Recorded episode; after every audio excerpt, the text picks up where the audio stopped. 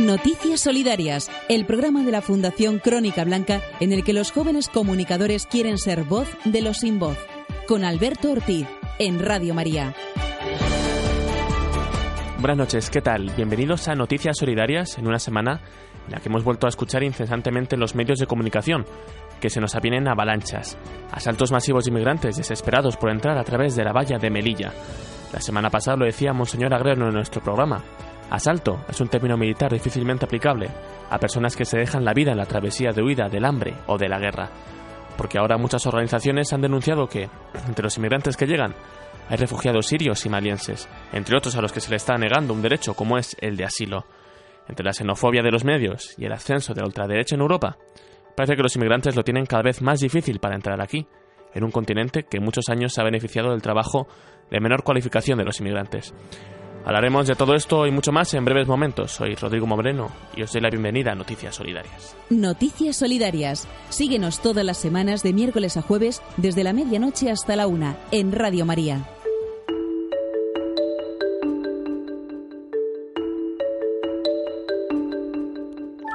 Y queremos recordar también a todos nuestros oyentes que pueden contactar con nosotros escribiéndonos al correo electrónico noticiasolidarias.es. También recordamos que tenemos una página en Facebook con nuestro nombre, facebook.com, una barra Noticias Solidaria, y allí podrán ver pues, todas las novedades y avances sobre lo que haremos en el programa. También hoy queremos presentaros el sumario, el contenido que vamos a tener en el programa de hoy. Empezaremos, como siempre, con el asiento de Manuel, con la firma de Manuel. Después hablaremos sobre el conflicto de inmigración. Entrevistaremos a Cristina Manzanedo, que presentará el informe CIE 2013. Habrá un estreno sobre el informativo de los alumnos del máster de periodismo social. Tendremos también una noticia de esperanza y de trabajo hoy. Terminaremos con cine y música.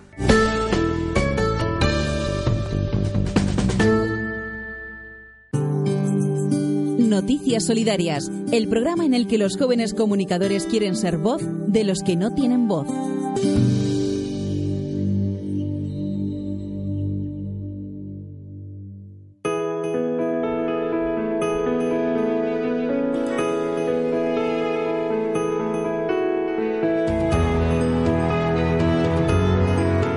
Y como cada semana, Manuel nos deja su opinión sobre un tema de actualidad. Muy buenas noches, Manuel. Buenas noches, Rodrigo. El melón del enfado de un gobierno español por la denuncia de la pobreza de la Iglesia se abrió en 1950, cuando el entonces a obispo de Solsona y 20 años más tarde, arzobispo de Madrid y presidente de la Conferencia Episcopal Española, cardenal Vicente Enrique y Tarancón, publicó una pastoral titulada El pan nuestro de cada día. Tan nervioso puso al régimen de Franco que, teniendo este derecho de veto para la promoción de los obispos, no dejó, mientras pudo, que saliera de Solsona. Y como dijo el nuncio Cicognani en 1968, allí habría de seguir hasta que el gobierno no dijera el pan. Pero eso fue solo abrir el melón. En plena democracia, los informes sobre la pobreza en España de Cáritas han sentado como un tiro a todos sus gobiernos, legalmente obligados lo que no significa suficientemente concienciados, a respetar algunos derechos fundamentales como son la libertad religiosa y la libertad de expresión. Tanto González como Aznar y Zapatero se molestaron cada vez que Caritas hacía público sus informes, pero jamás un ministro de Economía, ni siquiera entre los blindados falangistas o tecnócratas franquistas, se había atrevido a cuestionar su veracidad como lo ha hecho ahora el ministro de Hacienda Cristóbal Montoro, que no ha dado ni un solo dato para argumentar su descalificación a Cáritas, cuya única explicación ha sido que lo único que sirve para erradicar la pobreza es el crecimiento y el empleo. Hombre, no hace falta ser ministro de Hacienda. Basta con haber estudiado un poco en el bachillerato la historia del pensamiento económico para saber que excepto los más radicales y extremistas liberales de la vieja escuela de Adam Smith o los neoliberales de la nueva escuela de los Lehman Brothers, todos los economistas están de acuerdo en que claro que a largo plazo en una estricta economía de mercado la pobreza se combate desde la creación del empleo y el crecimiento económico, pero a corto y medio plazo solo se puede combatir con políticas sociales. Lo que en realidad le ha molestado al señor Montoro, además de no poder silenciar que España sea el país con más pobres de Europa, es que Francisco Lorenzo de Cáritas, haya dicho que con la mitad del dinero público que acudirá al rescate de las autopistas, se podría acudir al rescate de las 700.000 familias españolas sin ningún tipo de ingresos. Pues muchas gracias Manuel, nos vemos la semana que viene.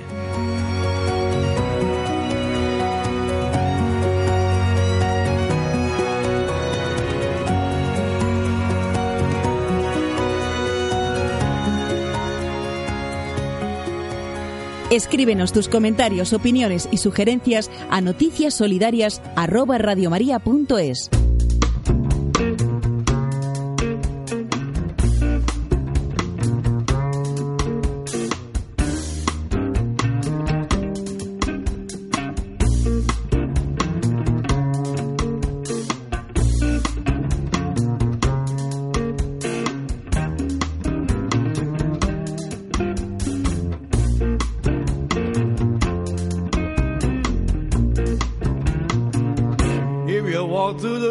hablamos ahora de conflictos olvidados. Afganistán se prepara para celebrar elecciones presidenciales el 5 de abril y muchos se preguntan si el próximo gobierno también barrerá debajo de la alfombra las masivas violaciones a los derechos humanos cometidas en este país. Cualquier proceso, para ser efectivo, debe incluir un reconocimiento de crímenes pasados, dijo Said Hussein Sain Husseini, asistente de la Unidad de Observación e Investigación de la Comisión Independiente de Derechos Humanos de Afganistán. Husseini insistió en que es importante revisar e implementar el, gubernamental Plan de Acción por la Paz, la Reconciliación y la Justicia de 2005, destinado a revisar la historia del país en derechos humanos. Adoptado por el presidente Hamid Karzai y apoyado por la comunidad internacional, el plan establece cinco ejes de acción, incluyendo la búsqueda de la verdad, la reconciliación y medidas para que los responsables rindan cuentas. Esta es una prioridad para los afganos, que según una encuesta realizada en 2005 por la Comisión Independiente de Derechos Humanos de Afganistán, el 94% de ellos consideraba que lograr que se hiciera justicia con los crímenes del pasado era muy importante. Estas cifras, como otras encuestas de opinión más recientes, muestran que la mayoría de los afganos no solo quieren que se aclaren las violaciones de derechos humanos y los crímenes de guerra, sino que también consideran a la justicia como una condición necesaria para la paz. Según Rasmus Ahmed Dalili, un reconocido activista de la sociedad civil y director de la Organización para el Desarrollo Sanayi, la causa de la violencia en Afganistán es la injusticia, arraigada en una cultura de la impunidad y en la falta de recursos que permitirían a los ciudadanos hacer escuchar sus reclamos. La mayoría de los afganos creen que ignorar los pedidos de justicia exacerbaría las causas de la inseguridad, los conflictos y la violencia reinante en el país, pero muy pocos piensan que el gobierno o la comunidad internacional podrán cumplir con sus expectativas. La opinión generalizada en este país es que, después de la caída de los talibanes, que dominaron el país entre 1996 y 2001, la comunidad internacional optó por buscar la estabilidad a corto plazo, con el apoyo que brindó a los líderes políticos y militares con pasado turbio, en lugar de fomentar un auténtico proceso de reconciliación social basado en las esperanzas y las demandas de justicia del pueblo.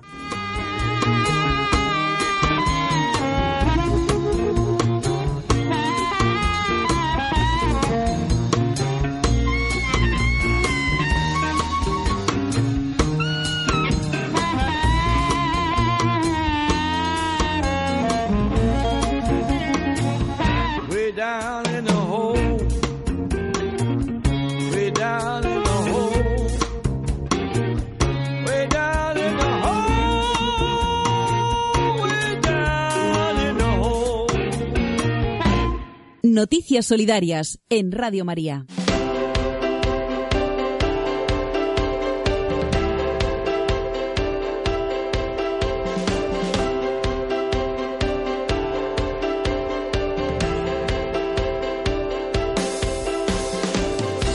La semana pasada se presentó en la Universidad Pontificia el informe CIE 2013. Concretamente, el miércoles por la mañana, la organización Pueblos Unidos, autora del informe, concedió una rueda de prensa para explicar cómo se ha realizado este documento anual, para el que han realizado más de mil entrevistas a centros de internamiento de extranjeros.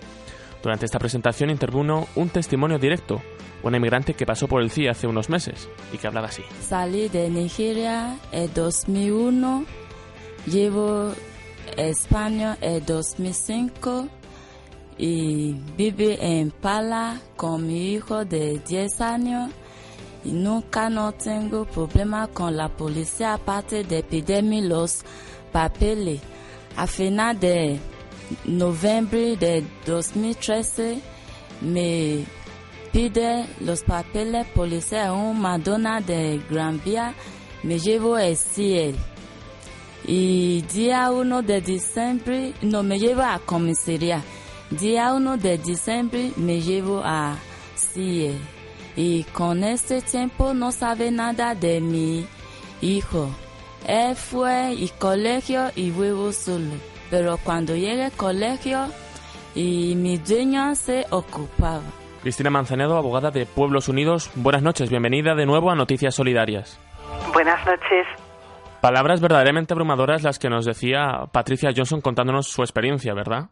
Sí, el ejemplo de, de Patricia refleja una de las de los perfiles de personas que encontramos en los centros de internamiento de extranjeros que el, suyo sería el perfil de, de, personas que están en situación irregular, es mera estancia eh, irregular, con muchos años en, en nuestro país, que no han podido sacarse los papeles. En el caso de Patricia, Patricia, por ejemplo, ha trabajado como iba a subsistir si no y mantener a su hijo, pero nunca encontró quien le ofreciera un contrato y que el internamiento lo que supone pues es una, una situación dramática familiarmente, porque Patricia al final, porque que pudo salir del centro de internamiento, pero si no, pues hubiera sido expulsada a Nigeria y, este niño, pues hubiéramos tenido que ocuparnos llevándolo a los servicios sociales, a cargo de los servicios sociales.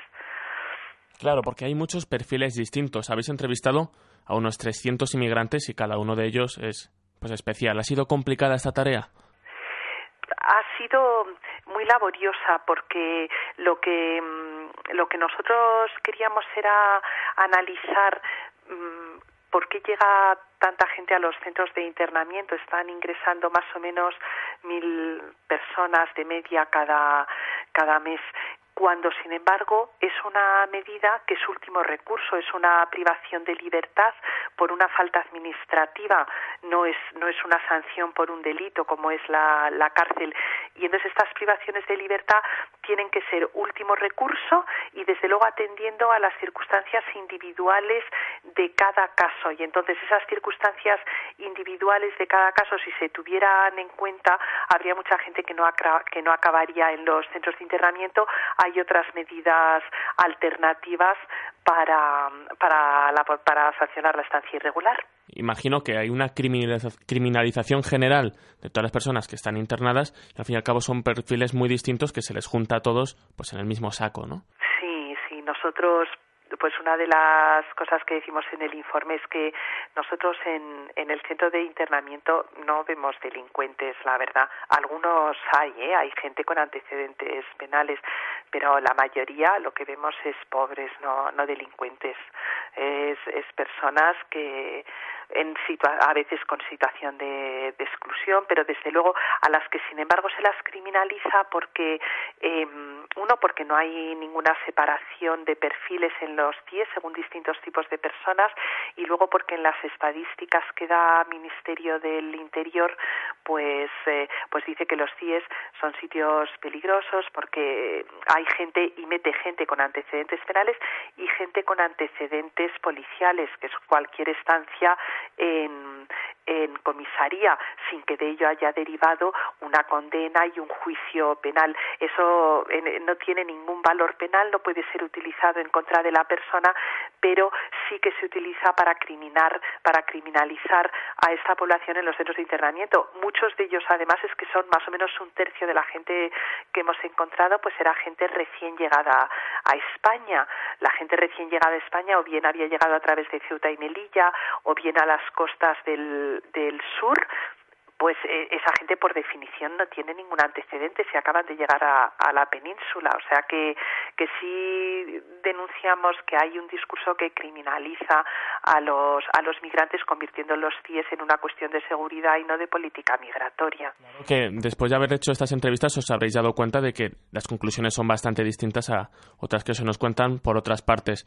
¿En qué condiciones se encuentran los inmigrantes en los CIES? Pues condiciones muy malas, o sea, la, a lo que supone eh, la privación de un derecho fundamental que es la, la libertad, mm, pues eh, y la utilización del internamiento de forma abusiva y no como último recurso, pues es que se unen unas malas condiciones de, de internamiento. Los centros, estos centros eh, siguen están gestionados por la policía con un foco entonces lógicamente en control y seguridad en, en detrimento de sus condiciones de, sus condiciones de vida. Ah, encima no había regulación entonces hace hace solo hace solo 15 días que se ha aprobado por primera vez un reglamento completo de funcionamiento de los centros de internamiento de, de extranjeros y donde no hay regulación que era lo que pasaba hasta ahora pues hay arbitrariedad, hay incertidumbre, unas cosas se pueden o no según el funcionario de turno, según el director de turno. Esperemos que, el nuevo reglamento pues sea una, una oportunidad para, para cambiar las, las pésimas condiciones de, de estancia en los centros de internamiento de extranjeros y que se garantice más el ejercicio de los derechos de las personas allí, allí internadas que solo están privadas según la ley de libertad de movimiento, pero no de nada más. Claro, pero a pesar de que valoremos positivamente este nuevo reglamento, aún hay muchos huecos por cubrir, ¿no? Todavía se pueden efectuar cacheos al desnudo o no es obligatoria la seguridad con cámaras de vigilancia. Efectivamente, el, el reglamento no, no es el reglamento que hubiéramos deseado y hay cosas muy importantes que, que quedan fuera, pero si se, si se lleva a la práctica, la situación, las condiciones actuales son tan malas e incluso y tan diferentes según los centros de internamiento que habría que cambiar muchas cosas. A mí me gustaría dentro de seis meses poder ver si por lo menos lo que viene en el reglamento, pues hay por ejemplo una figura de un administrador para coordinar los servicios sociales y los servicios médicos. Hay un médico eh, público del que van a, a, depender los servicios médicos que ahora presta una empresa privada. El interno tiene derecho a acceder a su expediente. O sea, hay un montón de cosas eh, muy que, que, que tienen que ojalá se pongan en marcha hay una inversión en equipamiento en infraestructuras va a haber una enfermería que, que yo la verdad quiero cambios ya estamos hemos visto a gente en condiciones muy muy penosas y, y, bueno pues apostamos por por un avance que será muy grande si el reglamento se pone en práctica aunque no sea efectivamente el cambio de modelo que hubiéramos quedado y sigan faltando cosas que seguiremos peleando en el futuro. De todas formas aunque no venga en el reglamento los derechos de los internos la ley dice que mm, que mantienen todos los todos los derechos salvo la libertad de ambulatoria. Claro, en la medida en que no está en un reglamento es más difícil defenderlos, hay que ir a derechos fundamentales, pero existen, aunque no estén recogidos en el reglamento. Y conforme a estos derechos que hay que seguir exigiendo, ¿qué medidas concretas pedís vosotros en el informe, tanto al Gobierno como a las instituciones o incluso a la población? Sí, entonces nosotros en, en este informe lo que mm, como lo que hemos intentado visibilizar es que las expulsiones forzosas de, inmigrantes, como, como se están haciendo de España, es un mecanismo en el que no solo interviene eh, el Ministerio del Interior, interviene también los juzgados que autorizan detrás de cada persona en un centro de internamiento.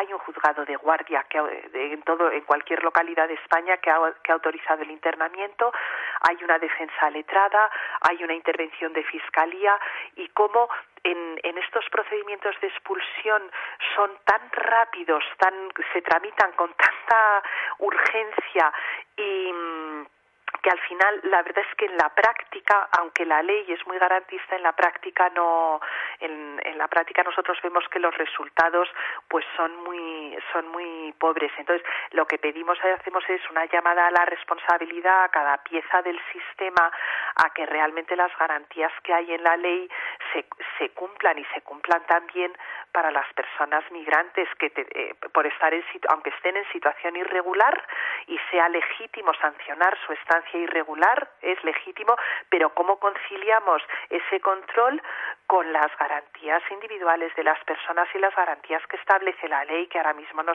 no se están cumpliendo de facto en muchos casos. Se están cumpliendo las formalidades del proceso, pero, pero luego en la práctica pues vemos a gente enferma, a gente con familias, a gente con muchísimo arraigo, a gente que incluso está tramitando sus papeles, o sea que, que gente que es expulsada y después de ser expulsada al mes se le han concedido los papeles. son un sinsentido, creemos, pero hombre, podríamos analizar cada caso antes de proceder a una medida tan tan tan dolorosa como es una privación de libertad y una expulsión forzosa, utilícese realmente como último recurso. Cristina, ¿crees que la población española está concienciada respecto al problema de los CIES?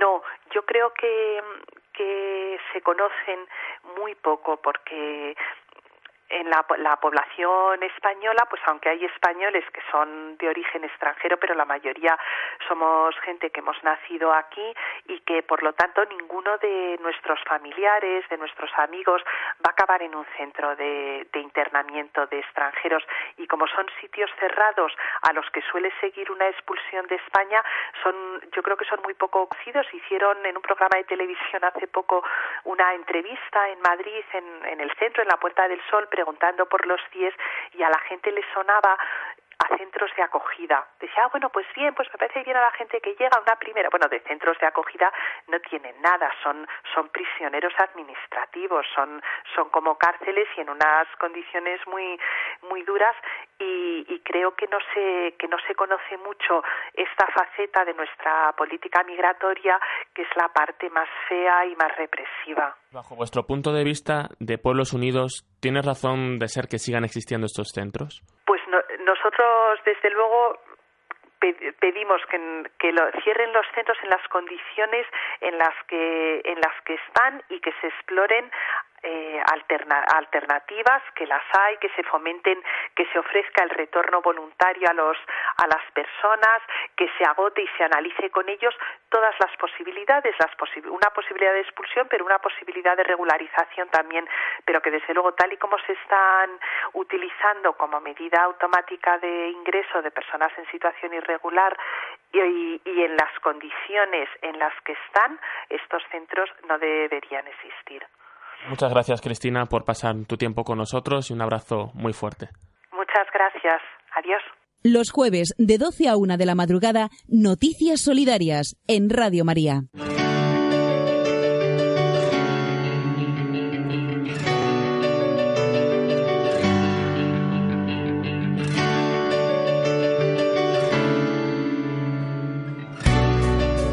Y nos queda conocer la actualidad en el mundo laboral en nuestra sección de Trabajo Hoy. José Luis Palacios, buenas noches. Buenas noches, Rodrigo. Supongo a nuestros oyentes al corriente de las desafortunadas declaraciones del ministro de Hacienda, Cristóbal Montoro, con las que quiso restar credibilidad a los estudios de Cáritas sobre la pobreza y también ridiculizar la idea de que el dinero público puede servir para acabar con la pobreza. No obstante, quisiera recordarlas.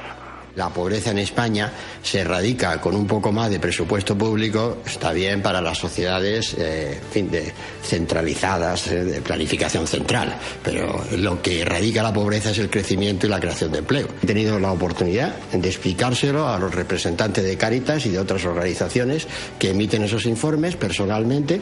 Conmigo han estado de lo más razonable pero luego siguen haciéndolas, ¿no? No suena elegante la manera de acabar con el debate sobre cuál debe ser la prioridad a la hora de invertir el dinero público, que conviene no olvidar guarda el ministro de Hacienda, pero sale de los bolsillos de los ciudadanos. Hay toda una controversia de siglos entre diversas corrientes de pensamiento económico sobre el particular, como para resolverla así como así. De lo que no me cabe duda es de que el ministro estará más que escarmentado de verse envuelto en una polémica que le ha puesto enfrente ni más ni menos que de Caritas. No ha sido el único, por más locuaz que fuera, que ante una verdad incómoda prefiere cuestionar el método estadístico. Pero hagamos la prueba del 9. ¿Quién conoce a algún amigo o familiar en paro? ¿Alguien sabe de personas a las que les hayan rebajado el sueldo o les hayan cambiado las condiciones de trabajo? ¿Les ha llegado noticia de un jubilado que con su pensión mantiene a hijos y nietos? ¿Han oído hablar de niños que ya no se quedan a comer en los comedores escolares porque sus padres ya no trabajan? Me dirán que algo hemos mejorado, según las últimas estadísticas del paro. Algo, y más bien poco, sobre todo porque el empleo empleado es precario, es decir, temporal, a tiempo parcial y autónomo, lo que explicaría el aumento del número de trabajadores pobres. Según Caritas, en uno de cada cuatro hogares clasificados dentro de la categoría de pobreza severa, hay al menos una persona que a pesar de todo tiene un trabajo, pues ni con esas escapan del círculo de la exclusión. Efectivamente, tiene razón el ministro. Los números y las estadísticas deben ser correctamente interpretados. Si lo hiciéramos, veríamos que la creación de empleo, de cualquier empleo y en cualesquiera condiciones, igual no basta por sí sola para sacar a las personas de la pobreza. Buenas noches, Rodrigo. Pues buenas noches, José Luis. Nos vemos la semana que viene. Un abrazo muy fuerte.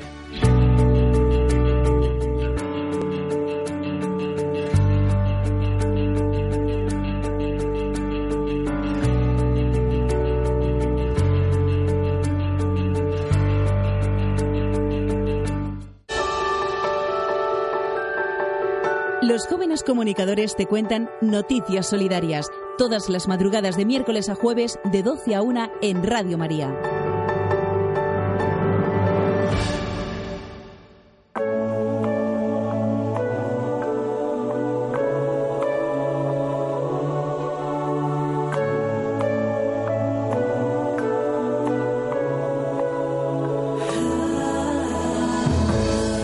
Terminamos la parte más informativa del programa, hablando de esperanza, con Manu Serrano, como siempre.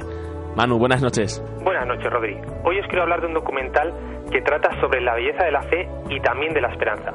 Se llama Yo Creo, tiene sello español y está rodada en 3D. La productora que la ha producido pretende fomentar con el film el encuentro con Jesucristo y la belleza de la fe en él. El mundo es muy difícil es realmente durísimo. Mm, creo que cuando nacemos tenemos dos opciones. Tenemos la opción de la esperanza o el caos. Este es el primer mensaje que se lanza en el trailer del documental, una auténtica declaración de intenciones sobre lo que supone vivir la fe. En el avance se apela a los que creen, pero también a los que no creen o los que creyeron y después se alejaron del Señor. Y es que nuestra fe a veces se pone a prueba. Hace tres años y medio nuestra hija mayor tuvo un accidente de automóvil murió en ese accidente. Siempre se llega a un punto en el que en el que parece que vamos a estallar y que ya no aguantaremos más. ¿Verdad? Dios mío. Dios mío, ¿por qué me has abandonado? Pero ante este grito desesperado, la respuesta de Dios está en su palabra. Alguna de las frases que dice el Evangelio, prueba a ver si es verdad. Hace que la realidad sea mucho más bella, más unitaria, más verdadera, mucho más buena. Dios es amor. El documental se estrenó el 21 de marzo en la gran pantalla y está llamado a ser un éxito, porque yo creo es para todos los públicos. Un film que ayudará a fortalecer la fe, a recuperarla o a experimentarla por primera vez, Rodri. Pues muchas gracias, Manu. Nos vemos la semana que viene. Un abrazo muy fuerte.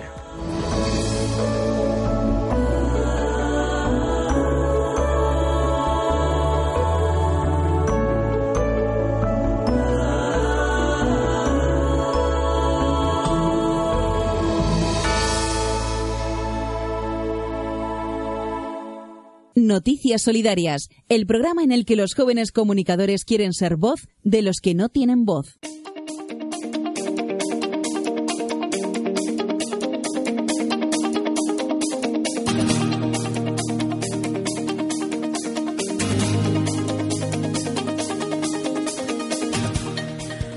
buenas noches a todos y muy buenas noches, Rodri. Vamos con el boletín informativo de Noticias Solidarias. Comenzamos nuestro repaso a la actualidad con los principales titulares de Noticias Solidarias. Nos lo cuenta Yasmín Rivera y Juana María González. Buenas noches. Venezuela aclama a Dios ante la violencia que suma más de un mes. Premio por su lucha antiterrorista a la niña pakistaní Malala Yousafzai, que sobrevivió a un tiroteo de los talibanes. Uruguayos apuestan por la energía eléctrica para el transporte público. Continúan los intentos de inmigrantes por llegar a España saltando la valla. Según el gobierno, solo lo lograron 10 de los últimos 400 que lo intentaron. Escándalo en Valencia por una ONG que discrimina a los inmigrantes y limita su ayuda a los nacidos en España. Se cumple un año del suicidio de Carla, niña víctima de acoso escolar. Estas y otras noticias se las contamos a continuación.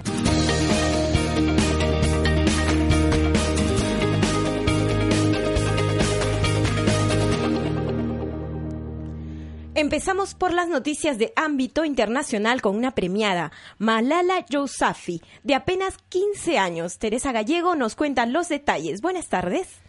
Malala Yousafzai, la joven pakistaní que fue disparada en la cabeza por los talibanes por defender la educación de las niñas en ese país, reivindicó el pasado sábado en Valencia el poder de la palabra contra el terrorismo al recoger un conocido premio concedido anualmente por la Fundación Profesor Manuel Broseta, político y catedrático de Derecho asesinado por ETA en 1992. En esta ocasión, el jurado valoró la, la labor de defensa de Malala por la igualdad y los derechos de los niños.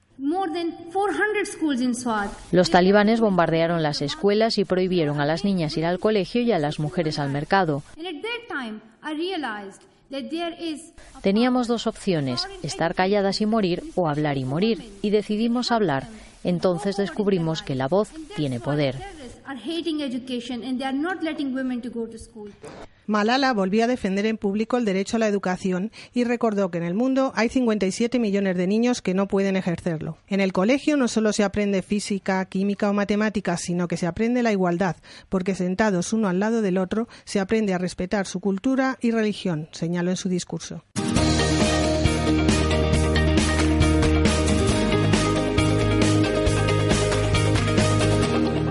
Muchas gracias, Teresa. Venezuela sigue agitada por los conflictos políticos que suman más de un mes. Nos, lo nos los detalla Yasmín Rivera. Así es, se suma una treintena de muertos y 400 personas heridas en los hechos violentos. El grupo Laicos por Venezuela pide la paz en la región latinoamericana. Las protestas contra el régimen de Nicolás Maduro no cesan y ante la crecida ola de violencia hay quienes se organizan para implorar la paz por medio de la oración. Asimismo, el grupo Laicos por Venezuela ha organizado jornadas para rezar el rosario en distintas partes del país.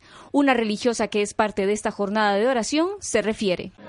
El pueblo queremos, queremos libertad, que nos la concede Dios, porque Dios nos ha dado libertad moral y libertad física. Por lo tanto, el desgobierno que tenemos le está coartando. Y aquí se levanta todo el mundo en nombre de Dios.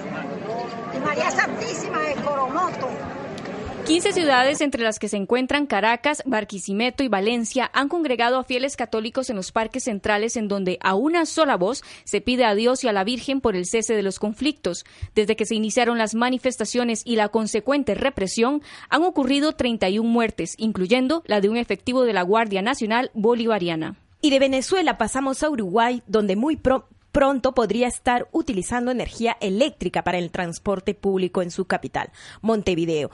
De esta forma dejaría de lado el petróleo, lo que beneficiaría el ambiente y la economía. Actualmente en Uruguay se evalúa el rendimiento y los costos de incorporar la energía eléctrica para los autobuses y taxis que asisten solo en Montevideo a una población de más de 3 millones de personas. Según expertos en esta tecnología, quienes desde hace dos años realizan los estudios correspondientes, solo el autobús eléctrico se disminuiría entre 6 y 8 veces el costo de funcionamiento de un modelo diésel. Esta iniciativa se integra en la política energética uruguaya, que pretende que a la mitad de su matriz energética se componga de fuentes renovables. Se espera que este 2014 comiencen a circular los primeros 50 taxis eléctricos. Gracias, Yasmín.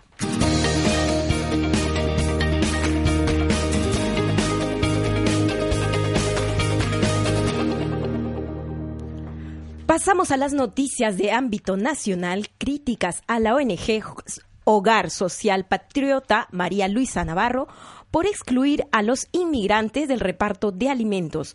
Nos informa Juana María González. Buenas noches. Eh, muy buenas, Wendy. En efecto, esta ONG, vinculada a la formación política España 2000, acusada por sus detractores de ser de extrema derecha, organizó un reparto de alimentos solo para españoles en Valencia.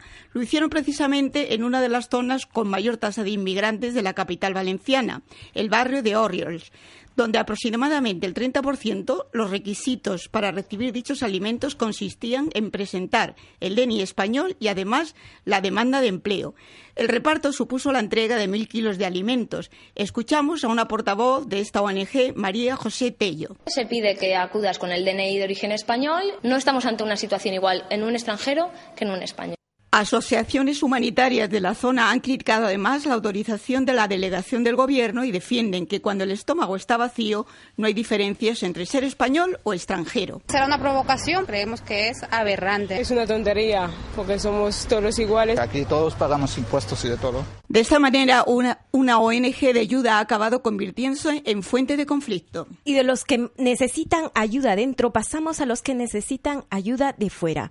Diez inmigrantes más entran en Melilla en un salto de la valla. Se calcula en 800 el número de inmigrantes de origen subsahariano que han intentado entrar en Melilla a través de la valla fronteriza con Marruecos durante la última jornada.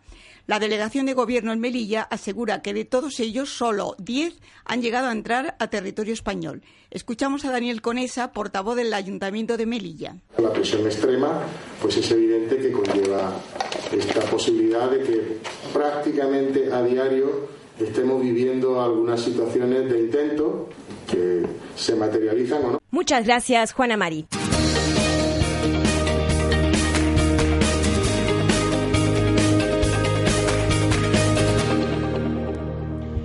Pasamos ahora a la sección del boletín dedicada al drama del acoso escolar y con nuestro experto en el tema, Víctor Bustillo. Buenas noches. Buenas noches. El lunes le llamaban Vizca, el martes Follera, el miércoles tocaba ser víctima de aguas fecales, el jueves había burla con rima y los viernes desprecio. Ese era el calendario escolar de Carla, cuya vida quedó suspendida con tan solo 14 años. Fue hace casi un año, el pasado 11 de abril de 2013, cuando salió de casa, dirigiéndose hacia la playa de San Lorenzo de Gijón, donde subió a un alto, saltó y su vida terminó.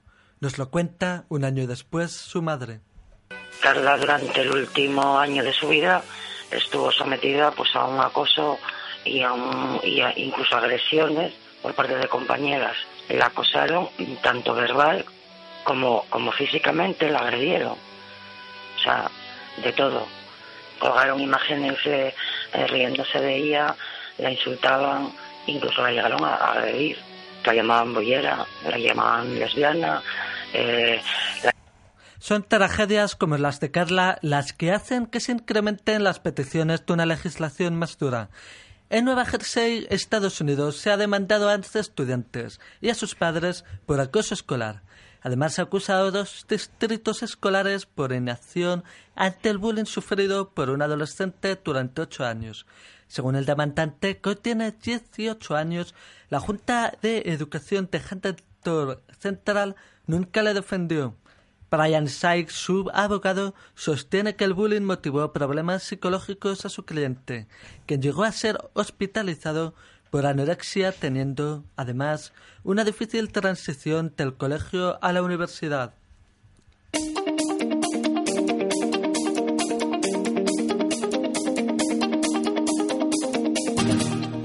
Y terminamos este informe con los breves de la semana que nos cuenta Teresa Gallego y Facundo Collado. Llega a España el movimiento mundial Acción Poética que se extiende por más de 70 ciudades de 23 países. Comenzó en 1996 en Monterrey, México. Poetas anónimos sitúan sus mensajes de amor, versos y pensamientos positivos. No escriben ni de política ni de religión. Una vez conseguidos los permisos correspondientes, utilizan las fachadas y verjas. Sonríe, hoy invito yo. Es una muestra de estos mensajes. El contraste entre la opulencia de unos y la extrema pobreza de muchos se da en Nueva York. Casi uno de cada cinco neoyorquinos, alrededor de un millón y medio de personas, dependen a diario de la ayuda de las autoridades y organizaciones no gubernamentales para comer. La población sudamericana y africana es la más afectada. Por contraste, es una ciudad donde están algunas de las mayores fortunas del mundo.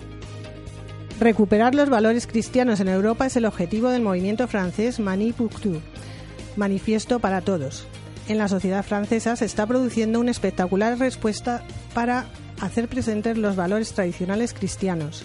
Christine Bouton, exministra y diputada nacional y militante católica de Provida francesa, junto a otros destacados miembros de grupos pro familia, es la representante de Foxy, Fuerza de Vida, partido que defiende la vida y la familia, que se presenta a las próximas elecciones europeas.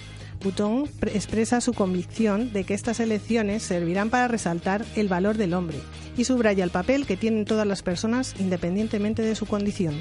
Caritas Madrid impulsa un año más la campaña contra el paro que se celebrará el próximo domingo 6 de abril bajo el lema Juntos lo conseguiremos, en donde se realizará una colecta en las parroquias. Esta acción, enmarcada en las que promueve el servicio de empleo, quiere ser un reclamo con el que sensibilizar y concienciar a la sociedad para que juntos seamos capaces de asumir la responsabilidad social y moral de trabajar para recuperar la dignidad de las personas. La Organización Mundial de la Salud certifica que la polio ha sido erradicada en la India y en el sureste asiático, con lo que la enfermedad queda arrinconada a, un solo, a solo un 20% del planeta. Esta región se une así al continente americano, que erradicó la polio en 1994, Pacífico Occidental en el 2000 y Europa, que lo logró en 2002. La poliomielitis es una enfermedad vírica contagiosa que puede afectar el sistema nervioso central y producir parálisis. Y se trata de una dolencia que no tiene cura, pero cuya prevención es fácil mediante una vacuna oral. Hasta aquí el boletín informativo. Le devolvemos el micrófono a Rodri para que continúe el espacio de noticias solidarias.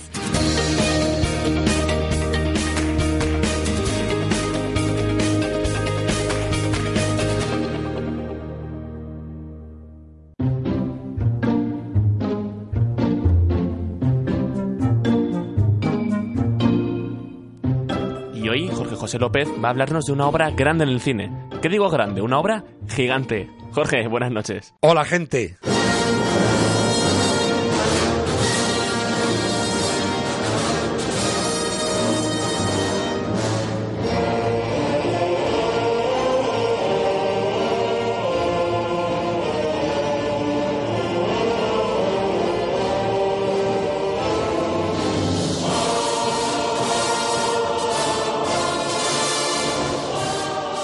Jordan Benedict era un joven millonario tejano, hijo y nieto de ganaderos, y dueño junto con su hermana Luz de un inmenso rancho en el que se dedicaba a la cría de millares de cabezas de ganado vacuno y también a los caballos.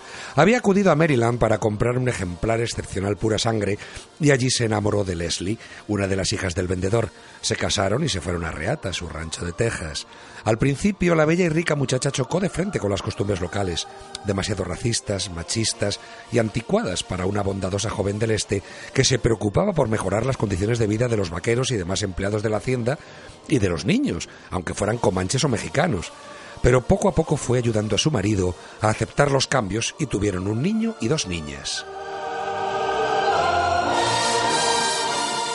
Jet Ring era un joven y humilde empleado del rancho, introvertido, arrogante y conflictivo, que había sido despedido por Jordan pero readmitido por su hermana Luz, y cuando ésta murió en un accidente le dejó en su herencia una pequeña parcela. Jordan intentó comprársela para evitar la segregación de una parte del rancho, pero el muchacho, que era pobre y nunca había tenido nada, se negó. Sabía que allí no podría criar ganado porque no había suficiente espacio y porque solo había una pequeña charca, pero creía que su agua era mala porque podía tener petróleo, así que abrió un pozo para buscarlo a fuerza de trabajo y de voluntad, solo con su esfuerzo y sin muchas esperanzas. El problema de Jet era que siempre había envidiado a Jordan porque él era pobre y estaba solo, mientras que el otro era inmensamente rico sin haber hecho nada para merecerlo mucho más alto que él, y encima tenía una esposa preciosa y encantadora que jamás le haría ningún caso. Leslie le había gustado a Jet desde que la conoció, no solo por su belleza, sino por haber sido la única persona que la había tratado con cariño, aunque en realidad ella era cariñosa con todo el mundo sin importarle las diferencias sociales ni la raza. Y cuando encontró petróleo en su terreno, Jet Ring se convirtió en un multimillonario sin escrúpulos y llegó a tener el imperio económico más importante de Texas, pero con un corazón lleno de rencor y resentimiento hacia Jordan Benedict.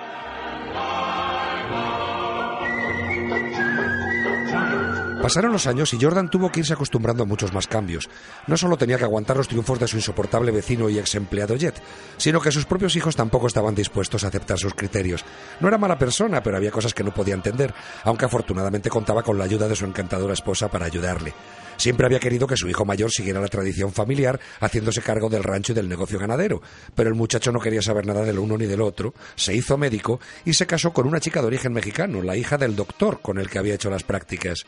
Jordan respetaba y apreciaba a los mexicanos de su rancho y no había dudado en rendir los máximos honores a uno de ellos que había muerto en la guerra, pero le costaba mucho aceptar que sus nietos tuvieran cara de comanches. Su hija mayor quería casarse con el hijo de otro ranchero vecino, un buen muchacho, pero querían establecer su propia granja. Por otro lado, no le quedó más remedio que meterse en el negocio del petróleo que detestaba, pero sin el cual ya no era posible mantener el rancho.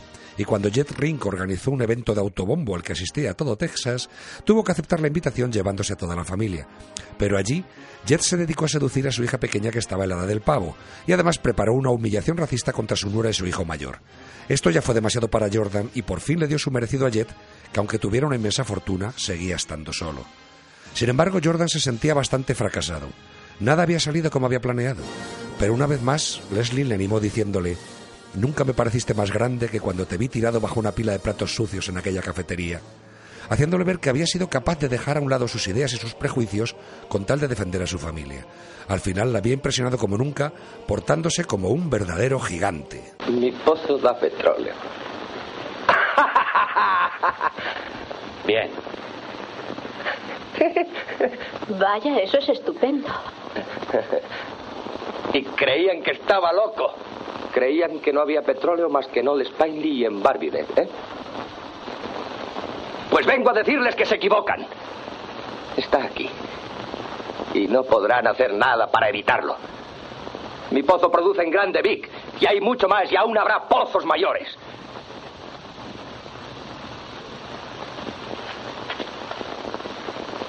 Soy rico, Vic.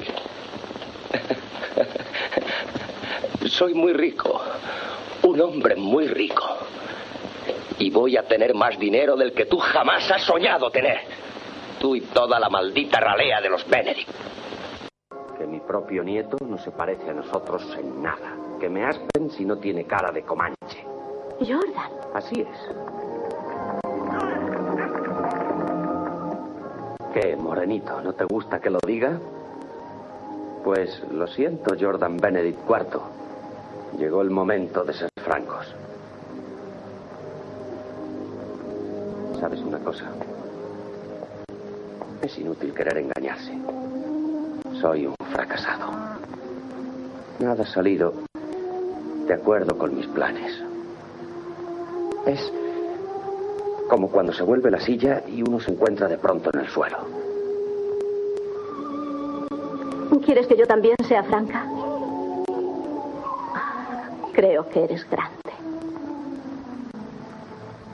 No me preguntes por qué. Hay cosas que son muy difíciles de explicar.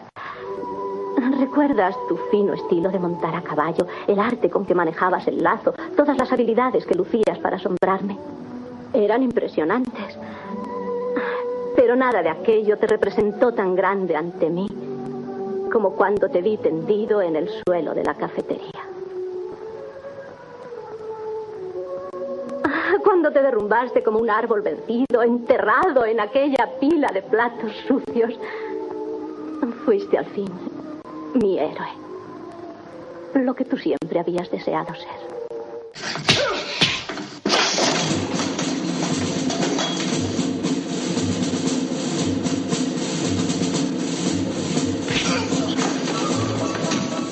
Gigante es una película colosal. Cuenta la historia de Texas a través de la vida de un hombre obstinado, orgulloso y lleno de prejuicios sociales y racistas que se empeña en planificar la vida de su familia conforme a sus esquemas, según los cuales su esposa debe ser una mujer sumisa, su hijo mayor está destinado a dirigir el rancho ganadero y sus hijas deben casarse con buenos partidos.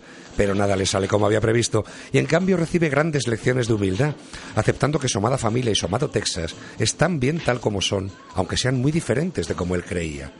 El director Josh Stevens consigue contar la historia con un pulso magnífico y un ritmo narrativo adecuado a cada momento, de manera que siempre están pasando cosas que atrapan la atención y ofrece un precioso mensaje final antirracista y lleno de ternura. Las bellísimas imágenes y los magníficos diálogos se suceden con soltura y buen gusto gracias a los geniales equipos técnico y artístico, destacando las magistrales interpretaciones de Elizabeth Taylor, Rock Hudson y James Dean. Es una obra maestra porque el relato está tan bien contado que resulta interesantísimo.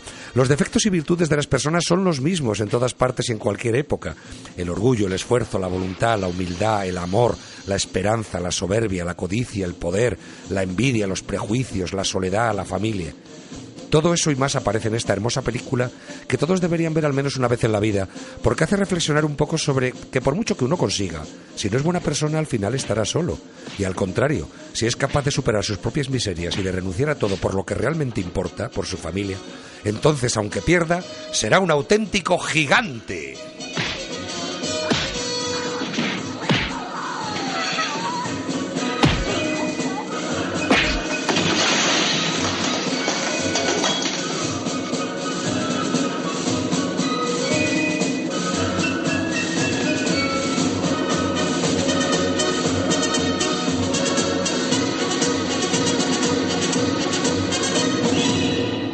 Escríbenos noticiassolidarias arroba radiomaria.es.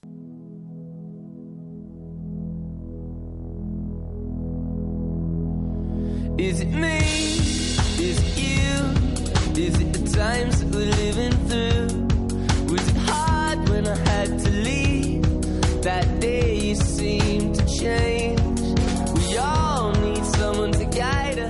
nos despedimos con música Is It Me de The Cooks. Recuerden que pueden contactar con nosotros escribiéndonos al correo electrónico noticiasolidarias.es. Yo les espero la semana que viene, aquí a la misma hora, el miércoles de 12 de la noche a una madrugada del jueves en Radio María se despide también Jorge Barrantes desde el control técnico. También deseamos una pronta recuperación a Alberto Ortiz que la semana que viene podrá estar con nosotros. Un abrazo muy fuerte y sean buenos.